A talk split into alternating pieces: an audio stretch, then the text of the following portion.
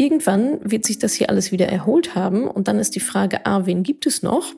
Und B, wer hat denn jetzt die Nase vorne? Und ich garantiere dir, du wirst die Nase vorne haben, wenn du diese Zeit nutzt, enge Kundenbeziehungen aufzubauen und dich auch weiterzubilden.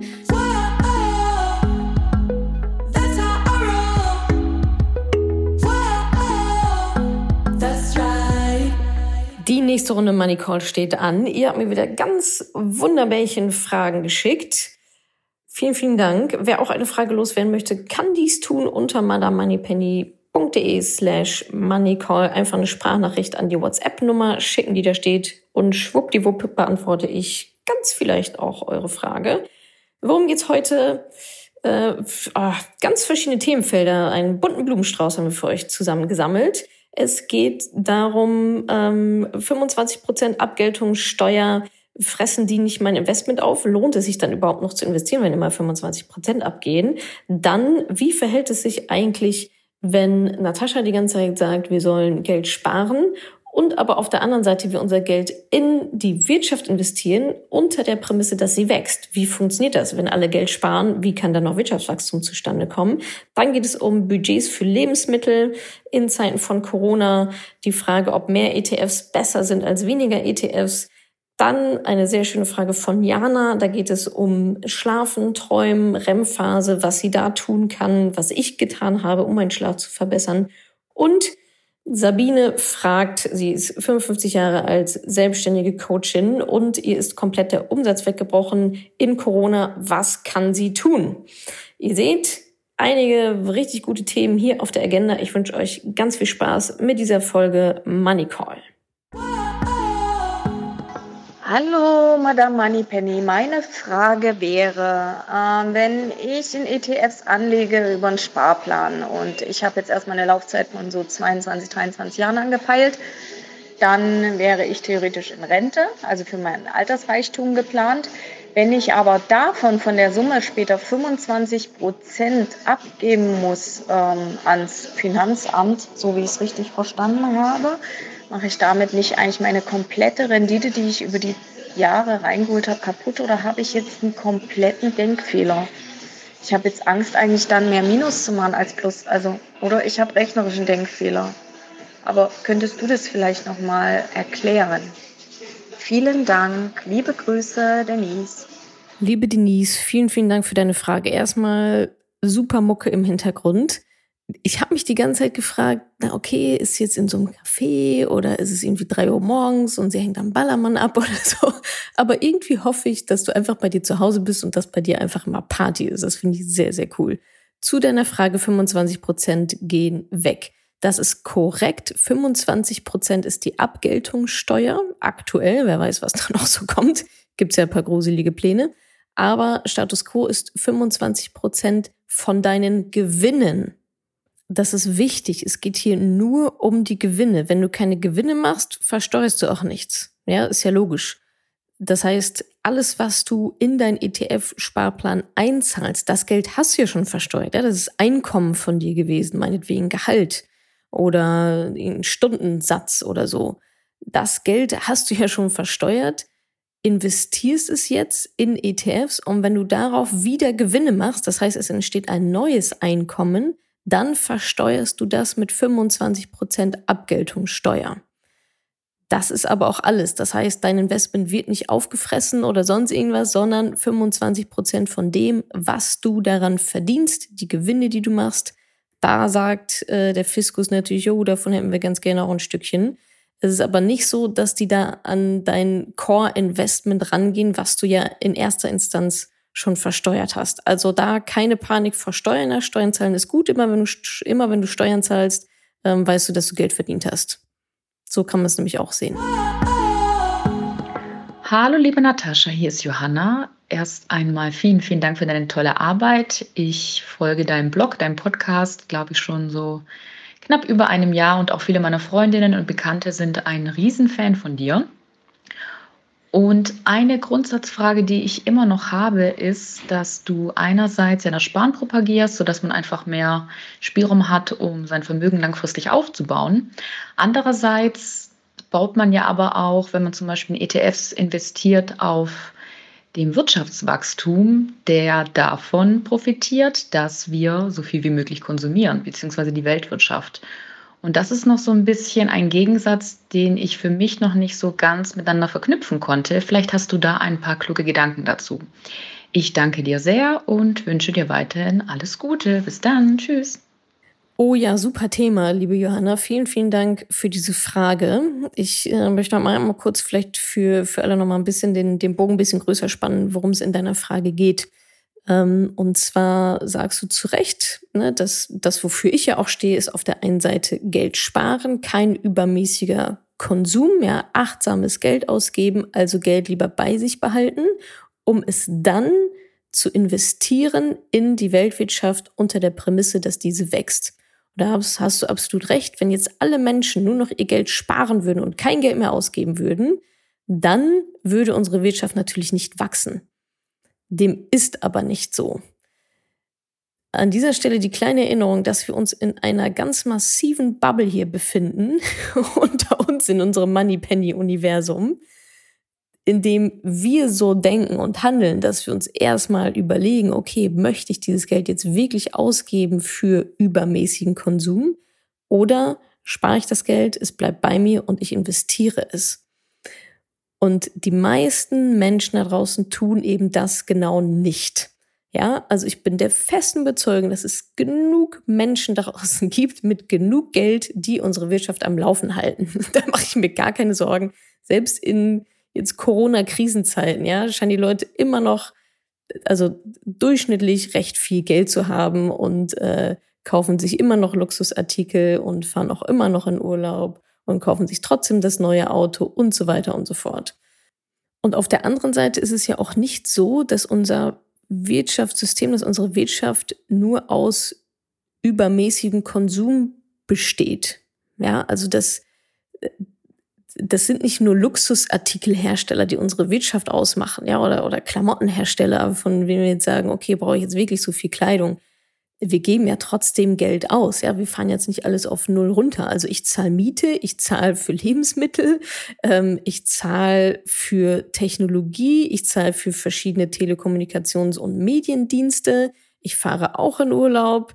Ähm, ich habe auch Reisekosten und so weiter und so fort. Ja, das ist ja, auch das ist ja Wirtschaft und dafür geben wir ja alle auch Geld aus, mal mehr, mal weniger. Von daher ähm, ist es, glaube ich, im ersten Moment ein Gegensatz, in dem man denkt, Moment, wenn wir jetzt alle sparen, wie wächst dann die Wirtschaft? Die Sache ist, es sparen nicht alle.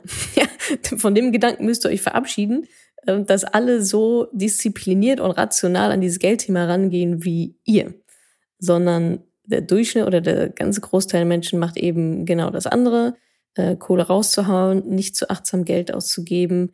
Und zweiter Aspekt, trotzdem, trotzdem, dass wir versuchen, so viel Geld wie möglich auch zu sparen, geben wir trotzdem Geld aus, was in die Wirtschaft fließt. Von daher, ähm, ja, glaube ich, steht das schon auf ganz gesunden Füßen. Da mache ich mir tatsächlich gar keine Sorgen. Hallo, nochmal die Mary hier. Ich habe mal ähm, eine Frage, die mir so gekommen ist, jetzt beim Einkaufen, weil letztendlich doch mit der Corona-Zeit auch alles teurer geworden ist. Also insbesondere Lebensmittel, finde ich, sind teurer geworden. Und ich meine mich zu erinnern, dass du mal in einem deiner Podcasts was von Budgets gesagt hast, ne? dass man feste Budgets für bestimmte Dinge haben sollte also für bestimmte Kategorien an Ausgaben. Ich weiß jetzt nicht, ob du das wirklich selbst auch so machst oder ob das einfach dein Tipp an uns war. Aber mich würde mal eben interessieren, gerade auch falls du es selbst eben so machst und mit Budgets arbeitest, ähm, ja, setzt du dein Budget jetzt im Moment hoch, weil die Kosten zum Beispiel für Lebensmittel eben gestiegen sind? Oder ähm, gibt es da noch irgendeinen Kniff, wie man das sonst so angeht? Klar, mehr ausgeben muss man, aber Plant man das ein? Wenn ja, wie viel plant man mehr ein? Oder ähm, ist es doch gar nicht so simpel, wie es erstmal erscheinen mag? Das wäre echt spannend. Danke. Budgets, immer ein wichtiges, spannendes Thema. Vielen, vielen Dank, liebe Marie. Ich erzähle noch einmal kurz, was wir damit meinen mit Budgets. Budget kann man auch als Limit ähm, bezeichnen. Und zwar ist der Ansatz, den ich verfolge beim Sparen, mir eben genau zu überlegen, wie viel Geld möchte ich für welche Ausgabeposten ähm, einplanen und wann ist dann eben auch Schluss. Also sei es für Freizeitaktivitäten oder für Auswärtsessen oder für Kosmetika und so weiter. Und wenn dieses Budget dann eben ja ausgeschöpft ist, dann gibt's halt einfach nichts mehr. Das ist so der Gedanke dahinter. Nun ist das bei Lebensmitteln natürlich ziemlich schwierig zu sagen, da gibt's dann nichts mehr. Also auf Lebensmittel hatte ich noch nie ein Budget, weil, ähm, also das finde ich an der Stelle ein bisschen ähm, ja, kontraproduktiv einfach. Bei Auswärtsessen finde ich, ist das was anderes, weil man muss nicht auswärts essen, aber wir müssen ja trotzdem was essen an Lebensmitteln. Und ähm, wenn du jetzt sagst, du hast da ein Budget gesetzt, oder man muss ja auch nicht nur auf, auf Lebensmittel ummünzen, auf Lebensmittel nehmen, man kann es ja auch auf eine andere Kategorie ummünzen, ja, Kleidung oder was auch immer. Wenn dann da jetzt die Preise steigen, so dass ich mir für mein, in meinem Budget weniger leisten kann, und das aber ein Budget ist, was ich auf jeden Fall brauche, wie zum Beispiel Lebensmittel, dann würde ich das super pragmatisch halten und sagen, okay, dann setzen wir das halt hoch. Ja, man kann ja mal so einen Testmonat machen und zu sagen, okay, jetzt mit den neuen Preisen, ja, was, was geben wir denn so aus dann jetzt im Monat? Wie viel Prozent ist es denn mehr? Sind das 10 Prozent mehr? Sind es 20 Prozent mehr? Das würde ich einfach mal austesten, einen Monat lang und dann gucken, was ist realistisch, ein realistisches Budget. Und klar, wenn die Einnahmen nicht auch gestiegen sind, dann muss ich halt gucken, aus welchem Budget kann ich das rausnehmen. Ja, wenn ich, also wie gesagt, Lebensmittel brauchen wir ja, da würde ich jetzt auch nicht so super hart dran sparen. Äh, Mache ich zum Beispiel gar nicht. Aber vielleicht kann man dann bei Kosmetika sparen oder bei den Kinobesuchen oder bei, äh, bei anderen Limits, bei anderen Budgets, die jetzt nicht lebensnotwendig sind, um eben diese lebensnotwendigen Ausgabeposten dann zu finanzieren. Da würde ich mir jetzt aber wirklich nicht so den, den großen Stress machen, ehrlich gesagt. Guck, wie es hinkommt, wenn du dich besser damit fühlst, ein Budget-Cap drauf zu machen, mach einen Testmonat, geh ganz normal einkaufen und ähm, überleg dir dann, was ein gutes Limit wäre. Hallo, liebe Natascha. Ich habe heute mal eine etwas esoterischere Frage, aber ähm, ja, vielleicht magst du die ja trotzdem beantworten. Äh, und zwar habe ich ähm, brav angefangen, meinen Notgroschen aufzubauen, habe in sehr kurzer Zeit relativ gut was zusammenbekommen und beschäftige mich aber auch mit diversen anderen Coaches, Bodo Schäfer und so weiter. Und wenn man das tut, kommt man ja zwangsläufig mit dem Wort Geldmagnet in Kontakt. So, jetzt habe ich mich gefragt, wenn der Notgroschen eigentlich für, auch für Dinge sein sollte wie Auto geht kaputt, ich verliere mal meinen Job oder sonst, sonst was, dann ist es ja eigentlich kein Geldmagnet mehr, weil man den soll man ja nicht anfassen.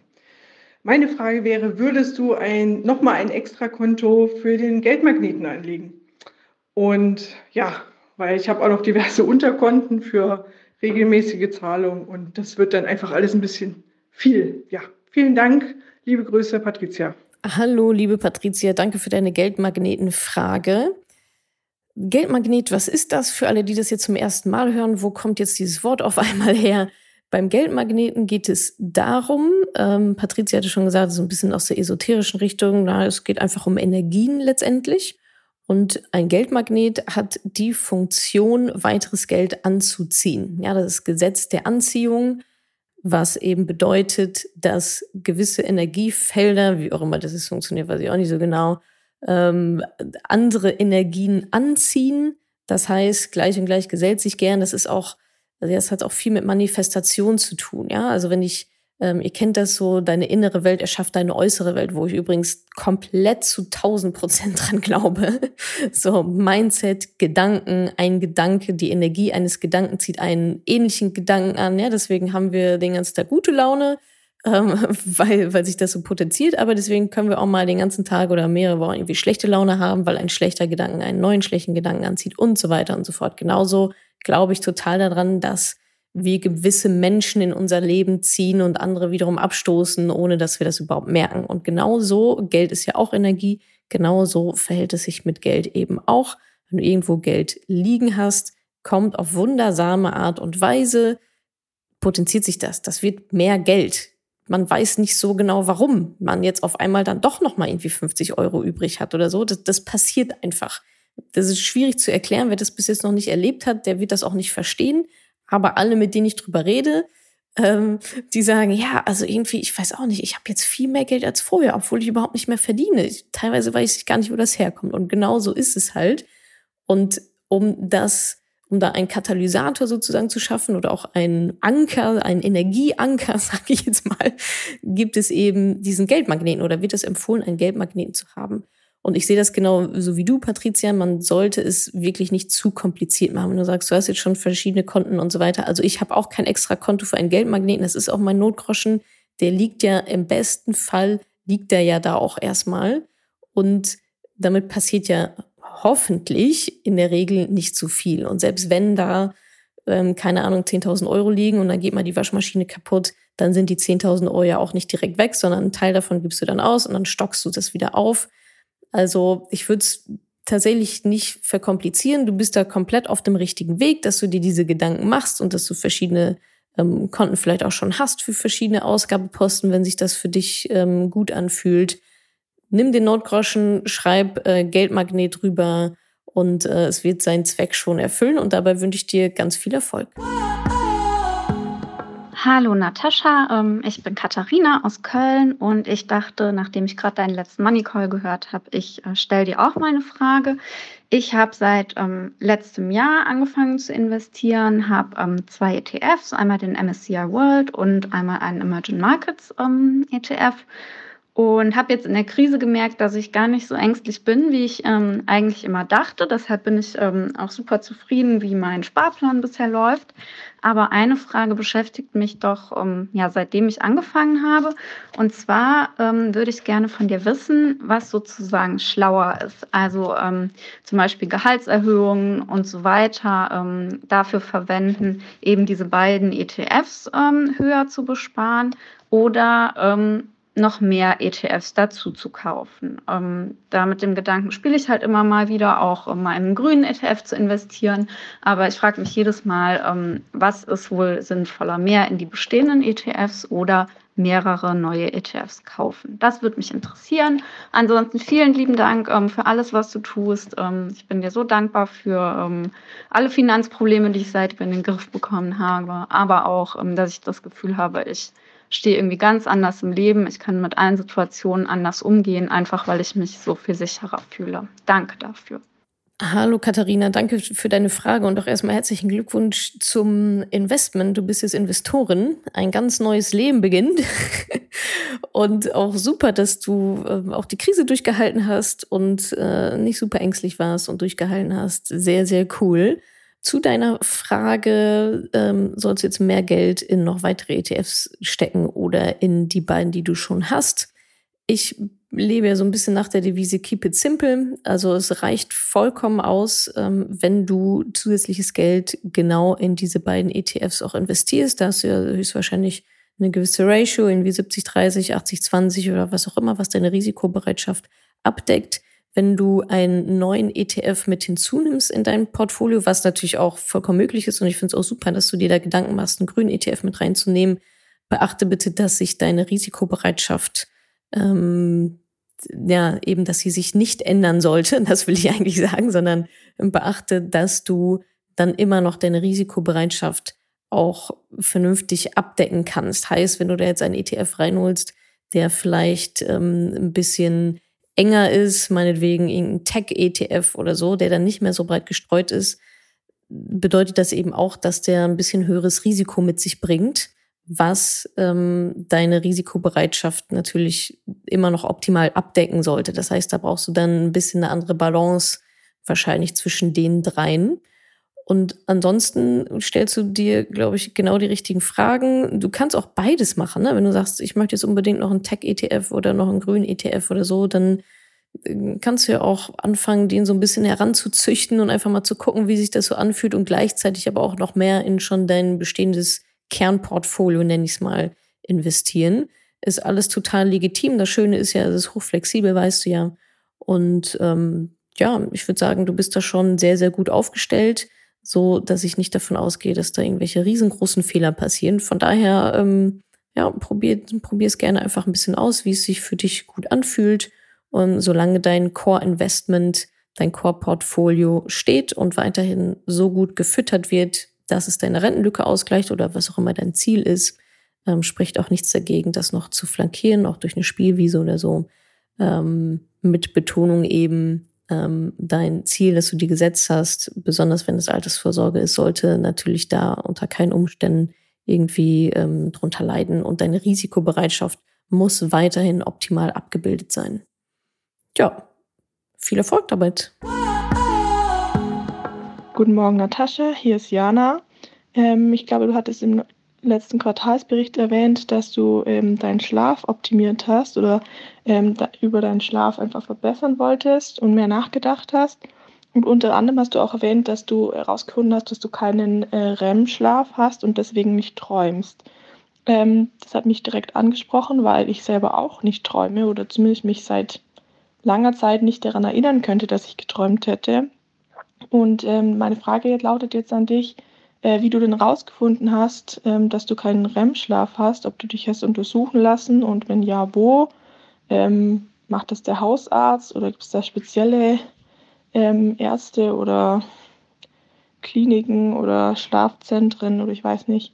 Ähm, genau, ich würde mich freuen über eine Antwort, weil das ist ein Thema, was mich auch sehr interessiert. Und ähm, ja, ich habe noch nie darüber nachgedacht, ob ich dieses Träumen vielleicht krankhaft ist. Viele Grüße und danke für deine Antwort, Jana. Liebe Jana, danke für deine Frage zum Thema Schlaf und Träumen und REM-Schlaf. Das ist ja sehr aufmerksam einen meiner Quartalsberichte gehört. Ich weiß gar nicht, welcher das war, das ist, glaube ich, schon ein bisschen her. Genau, ja, ich hatte das Problem, dass ich ähm, mich morgens immer sehr unausgeruht gefühlt habe und wollte dem mal auf den Grund gehen. Was ich gemacht habe, ist, ich bin nicht in ein Schlaflabor oder sonst irgendwas ähm, gelaufen, sondern ich bin ja schon so ein bisschen auch Technik-Nerd und habe mir da ein, ein Gadget gekauft. Das nennt sich der Aura Ring. Aura Ring. Geschrieben wird das O-U-R-A und dann einfach Ring. Also O-U-R-A Ring. Wenn du das mal googelst, gibt's nicht bei Amazon oder so, sondern nur auf deren Seite. Und das ist ähm, ja ein, ein Fingerring, nicht besonders schön und auch ein bisschen klobig, aber da sind Sensoren dran, die eben verschiedene Parameter ähm, messen, tagsüber auch, ähm, können ja auch Schritte messen und so weiter, so ein bisschen Fitness-Tracker-mäßig. Aber vor allem eben genau auch nachts deine Schlafphasen und ob du wach warst oder nicht, was man ja oftmals auch gar nicht weiß. Und dieser Ring kommt mit einer App, und in der App hast du dann morgens immer direkt die Auswertung deines Schlafes, inklusive eben der Schlafphasen. Und so habe ich für mich gemerkt, so, oh, REM-Schlaf ähm, quasi nicht existent. Interessant ist auch, ich wollte mich dann dazu schlau machen und so richtig vollumfassend scheint unser Schlaf noch gar nicht erforscht zu sein und dementsprechend die REM-Phase auch nicht. Was ich nur gefunden habe, ist, dass bei Erwachsenen die REM-Phase ungefähr 30 Prozent des gesamten Schlafs ausmachen sollte und bei mir waren es halt so sieben. Und genau, danach ist mir auch aufgefallen, stimmt, ich träume ja irgendwie auch gar nicht. Und dank dieser Auswertung konnte ich dann halt auch sehen, dass meine äh, REM-Phasen immer erst relativ spät in der Nacht kommen, fast schon früh am Morgen und ich aber auch früh aufstehe. Das heißt, ich habe meine REM-Phasen immer schon so abgeschnitten. Ist natürlich hoch individuell und dieser Ring kostet, glaube ich, auch 300 Dollar oder so. Also ähm, ich, ich, glaube, das sind zwei Möglichkeiten. Entweder dich äh, entsprechend untersuchen lassen. Damit habe ich tatsächlich gar keine Erfahrung, weiß ich nicht, ähm, wie das abläuft in so einem Schlaflabor oder ähm, keine Ahnung, ob das die Kassen übernehmen. Äh, du könntest den Ring kaufen, wie gesagt, kostet aber 300, 300 Dollar plus minus.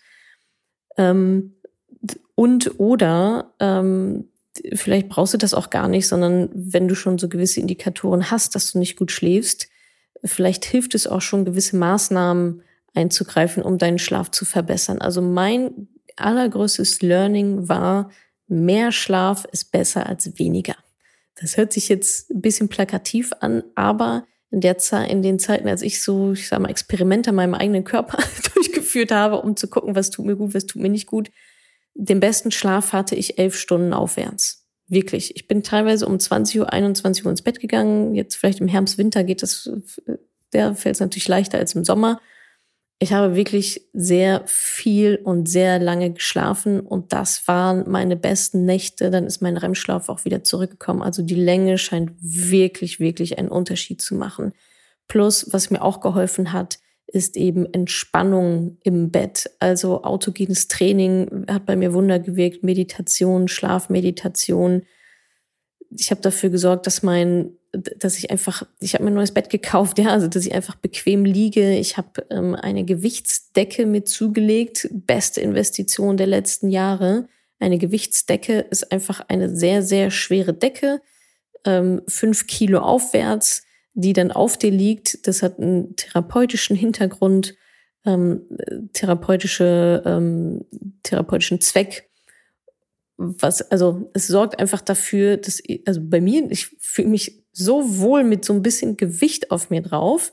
Ähm, das kommt anscheinend daher, dass es so eine Umarmung simuliert. Das heißt, so ein bisschen, mit so ein bisschen Druck auf dem Körper ähm, scheinen wir Menschen anscheinend dann zu assoziieren, dass wir umarmt werden, was ich ganz schön finde ja, also vielleicht kannst du mit diesen Maßnahmen, also auch absolute Ruhe im Schlafzimmer am liebsten, ähm, nicht zu warm, das Zimmer halten eher ein bisschen kühler als wärmer, vernünftiges Kissen, vernünftige Matratze, vernünftige Decke. Ähm, ich habe auch alles aus meinem Schlafzimmer verbannt, was nichts mit Schlaf zu tun hat. Also Fernseher kommt mir da sowieso schon mal gar nicht rein, Technik aufs Minimum reduziert und auch kein irgendwie Schnickschnack oder so. Ja, da steht ein Bett drin, da steht mittlerweile dann jetzt auch ein Kleiderschrank drin, auch ganz lange Zeit nicht, der war auch ausgelagert. Bett, Kleiderschrank, äh, kleiner Nachttisch mit einer Lampe drauf, ähm, viele Pflanzen. Es gibt auch Pflanzen, die speziell gut sind für Schlafzimmer. Da habe ich mich auch mal schlau gemacht, aber findest du auch durch Googeln, die nämlich auch nachts ähm, dann arbeiten sozusagen für dich und die Luft reinigen damit konnte ich schon wirklich sehr, sehr gute Fortschritte erzielen. Und diese Technik ist ja nur dazu da, um das dann nochmal zu messen, ob es funktioniert oder nicht. Ich glaube, auch ohne Technik ähm, kannst du da mit den Maßnahmen, die ich dir gerade genannt habe, wir verlinken auch nochmal den Blogartikel. Ich habe das nochmal recht ähm, detailliert auch aufgedröselt. Äh, verlinken wir auch nochmal in den Show Notes hier, dann kannst du dir das auch nochmal genau durchlesen. Da siehst du auch Screenshots von der Aura Ring App ähm, genau, aber vielleicht ist das ja schon mal so ein bisschen Quick-Win-Maßnahmen ähm, zu ergreifen für einen besseren Schlaf. Kann, denke ich, nicht schaden. Und ähm, vielleicht hilft dir das ja schon mal weiter. Ich hoffe sehr, ähm, dass, dass es dir weiterhilft, dass du da einen guten Weg für dich findest. Ähm, Schlaf ist nun mal einfach ungemein sehr, sehr, sehr, sehr wichtig. Und ja, da hoffe ich, dass es dir dabei besser geht. Und ich finde es toll, dass du dir da auch diese Gedanken machst und das nicht so wegschiebst, wie viele andere das vielleicht machen. Ja, das bisschen Schlaf, ob jetzt sechs Stunden oder acht, macht auch keinen Unterschied. Für mich macht es einen riesengroßen Unterschied. Ich merke mittlerweile direkt morgens, oh, das war eine Stunde zu wenig. Das ist auch eine gewisse Form von Achtsamkeit, die ich finde, wie ich finde. Und ähm, ja, da ähm, lohnt es sich sehr drauf zu achten. Also dir alles Gute, viel Erfolg ähm, mit deinem, mit deiner Schlafoptimierung. Guten Morgen, Natascha. Hier ist Sabine Maria. Ich werde jetzt 55 und ähm, ich bin selbstständig als Trainerin und Coach und ähm, bisher ist mein Business gut gelaufen. Ich spare jeden Monat in Alters, ich zahle jeden Monat 500 Euro in Altersvorsorge ein. Mein Thema ist jetzt, durch Corona ist mir mein gesamter Umsatz weggebrochen. Ähm, ich habe ein bisschen Puffer, aber der geht jetzt so langsam zu Ende. Und gerade jetzt habe ich natürlich Sorge, was soll mit meiner Altersvorsorge werden, wie kann ich was sparen. Eigentlich würde ich nämlich gerne was zusätzlich machen. Und ähm, irgendwie weiß ich jetzt nicht, gerade nicht, wie ich jetzt vorgehen soll. Und ich hätte super gerne von dir einen Rat, ähm, was ich tun kann. Liebe Sabine, vielen, vielen Dank für deine Frage. Sicherlich ein hochaktuelles, mega spannendes Thema, selbstständig in der Krise. Ich weiß nicht, ob du meinen Money Talk dazu gesehen hast, mit dem gleichen Titel, Selbstständig durch die Krise. Das würde ich dir auf jeden Fall empfehlen, dir den ähm, anzuhören, anzuschauen. Gibt's hier als Podcast, gibt's auf YouTube. Ähm, ich denke, im Blogartikel dürfte es auch dazu geben da erzähle ich auch von drei unterschiedlichen Plänen, die man machen sollte. Cashflow-Plan, Businessplan, Marketingplan. Das möchte ich jetzt aber ihr nicht alles wiederholen. Ich würde sagen, ähm, das wäre mal Schritt eins, dir das anzuschauen. Da weiß ich, dass es ganz, ganz viel geholfen hat. Es gibt auch ein kostenloses PDF mit dazu, nochmal als Übersicht. Also da habe ich mir wirklich sehr viel, sehr viel Gedanken gemacht. Ein paar Sachen möchte ich dir trotzdem jetzt an dieser Stelle schon mit auf den Weg geben für dich speziell. Erstens, du sagst, du bist 55 Jahre alt Jackpot. Super. Heißt, du hast sehr viel Lebenserfahrung. Und ich bin mir ziemlich sicher, dass das auch nicht die erste Krise ist in deinem Leben, die du gerade durchmachst. Also die erste Weltwirtschaftskrise kann es gar nicht sein. und höchstwahrscheinlich auch nicht für dich privat und beruflich. Das heißt, du bist schon richtig gut ausgerüstet, besser als alle anderen Coaches, die jetzt vielleicht äh, Anfang 30 sind, denen gerade die Ohren schlackern, die noch nie eine Krise in ihrem Leben erlebt haben. Also das steht auf jeden Fall total auf deiner Habenseite. Dein Alter, vielleicht dachtest du kurz, ah, jetzt bin ich nämlich schon so alt, was soll ich jetzt noch tun? Ähm, überhaupt nicht, ja. Das ist komplett, ähm, komplett der, Gegend, das, äh, der Gegenteil, ein komplettes Gegenteil der Fall. Zweitens, that's what you signed up for. Hört sich hart an, aber so ist es. Ne? Also selbstständig zu sein hat viele Vorteile, hat natürlich aber auch einige ja, Herausforderungen dann, die es zu meistern gilt, wie jetzt halt in dieser Zeit auch. Und wie gesagt, es ist, ich bin mir ganz sicher, dass es nicht deine erste Krise ist. Wie hast du denn die anderen Krisen gemeistert? Was waren da deine Techniken? Was hat gut funktioniert? Was hat nicht gut funktioniert? Reflektieren, anwenden, verbessern. Und was mir wirklich wichtig ist, sehe diese Krise als absolute Chance, vor allem auch der Weiterentwicklung, der Weiterbildung. Es ist wieder ein Haken, den du machen kannst. Es ist wieder ein Pluspunkt auf deiner Liste zu sagen, Mensch, das habe ich auch geschafft. Und zwar so und so. Und ich bin so viel schlauer und so viel stärker als vor dieser Krise. Und genauso ist es und genauso wird es nämlich sein du bist selbstständig, du hast dich selbstständig gemacht, du wusstest, worauf du dich einlässt. Deal with it. Und du kannst damit umgehen. Ja, also nicht den Kopf in den Sand stecken, sondern äh, Ressourcen anzapfen, in dich hineinhören. Was kann ich denn jetzt tun? Was soll ich denn jetzt machen? Was sind meine nächsten Schritte? Und da habe ich auch noch ein paar Impulse für dich. Erstens, warum, also wenn du Coach bist, warum ist durch Corona dein ganzes Business weggebrochen? Also die Information habe ich jetzt nicht, aber da würde ich mal reinschauen. Also ich arbeite weiter mit meinen Coaches zusammen. Ich äh, nehme gerade mehr Coaching in Anspruch als jemals zuvor. Und wir machen das ja digital über Zoom oder übers Telefon. Das ist, macht ja kaum Unterschied. Ich muss ja nicht neben jemand sitzen oder gegenüber jemand sitzen, es sei denn, du machst jetzt irgendwas mit, weiß ich nicht, was man als Coach machen könnte, was man, was mit Anfassen zu tun hat oder so. Ähm, aber selbst wenn, dann nimm das halt raus und biete was ähnliches an, was du halt digital und online anbieten kannst. Wenn du sagst, dein Coaching-Business lief bis jetzt ähm, wunderbar, das heißt ja, dass du anscheinend auch sehr viele Kunden schon hast, sehr viele Bestandskunden. Was ist denn mit denen? Haben die auf einmal kein Geld mehr? Ähm, hast du das immer in Persona gemacht und das ist jetzt für die irgendwie komisch oder ist noch niemand auf die Idee gekommen, das auch digital machen zu können? Also, was ist da los? Warum bricht dein, dein Business zusammen, was eigentlich wunderbar digital, ich meine, du bist jetzt nicht Masseurin oder Tänzerin, ja, auf einmal keine Events mehr stattfinden oder ähm, so dass du halt einfach niemanden treffen kannst. Das, das ist ja nicht der Fall. Also eigentlich ist Coaching nicht unbedingt der Bereich, der mir zuerst in den Kopf kommen würde, wenn ich sagen, wenn ich an, äh, ich sag mal, die, die Corona hart Getroffenen denke. Warum ist das so? Wo ist da der Fehler im System? Nächster Punkt, Einkommensströme diversifizieren, digitales Produkt. Überleg dir als Vorbereitung auf äh, nochmal vielleicht die nächste Krise oder irgendwelche anderen Downtimes, ist es das, was dich am Leben hält? Oder musst du deine Einkommensströme diversifizieren durch vielleicht ein E-Book, durch vielleicht einen Online-Kurs, durch vielleicht, ähm, keine Ahnung, kostenpflichtigen Content, ja, was, was auch immer dein Spezialgebiet ist, wie auch immer du das in Produkte stecken kannst, so dass es eben nicht da, darauf ankommt, dass dich jemand direkt bucht oder dass du bei jemand vor Ort bist oder so, sondern einfach ein zusätzliches Einkommen realisieren kannst, was nebenher läuft. Dann Bestandskunden. Nochmal, was ist mit denen? Warum buchen die jetzt gerade keine Coachings mehr bei dir? Da würde ich die Zeit nutzen, um in ganz engem Kontakt mit denen zu sein, denn es ist immer einfacher, Bestandskunden neu ähm, zu bespielen, sage ich mal, oder dass sie nochmal Geld bei dir ausgeben, dass sie dich nochmal buchen, als Neukunden zu finden. Also dein Fokus sollte jetzt komplett auf den Bestandskunden liegen. Was brauchen die gerade?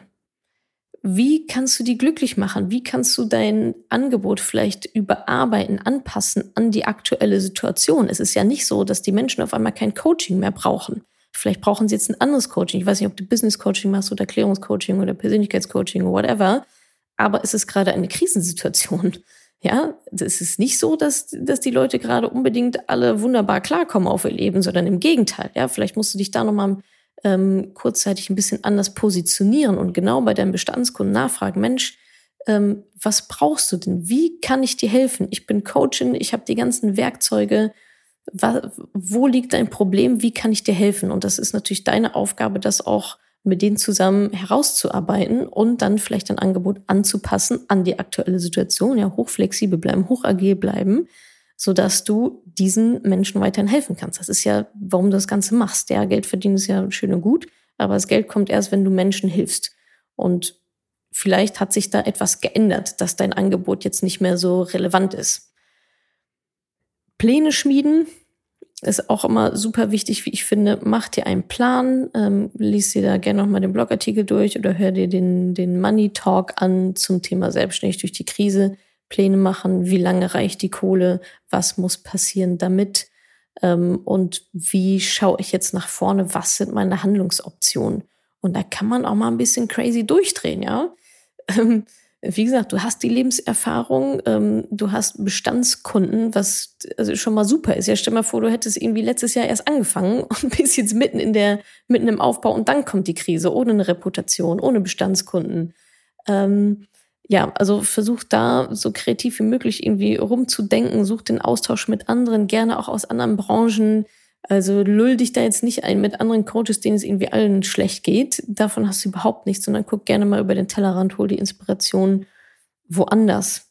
Und ähm, letzter Punkt hier noch auf, auf meinem kleinen Post-it, was ich gerade kurz geschrieben habe, Weiterbildung. Ja, jetzt ist auch eine super Zeit zur Weiterbildung. In der Zeit, in der andere jetzt gerade den Sand in den Kopf stecken und sagen, ach ja, ich warte mal, ich drehe mal ein bisschen Däumchen, damit das irgendwie alles wieder vorbei ist, ich sitze das aus kannst du auf volle Kanne loslegen und A, das tun, was ich gerade schon gesagt habe, nämlich absolut deinen Bestandskunden dienen, wie sie noch nie von jemandem bedient und betüttelt wurden. Ja, also Overperformance, das kannst du machen, damit hebst du dich ab und aber auch mit Weiterbildungsmaßnahmen.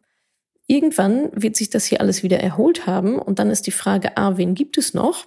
Und B, wer hat denn jetzt die Nase vorne? Und ich garantiere dir, du wirst die Nase vorne haben, wenn du diese Zeit nutzt, enge Kundenbeziehungen aufzubauen und dich auch weiterzubilden, weil dann kannst du nochmal richtig auftrumpfen, natürlich auch gegenüber der Konkurrenz. Dann hast du deine Kunden richtig schön betreut in der Krisenzeit, auch wenn sie vielleicht nicht super viel Geld bei dir gelassen haben. Aber daran erinnern sich ja die Leute. Das ist jetzt perfekt, um Vertrauen aufzubauen, um deine Dienste anzubieten und um zu sagen, hey, übrigens, ähm, PS, liebe Frau Bestandskundin, ich kann jetzt übrigens auch noch das und das und ich bin der festen Überzeugung, dass dir das richtig viel weiterhilft.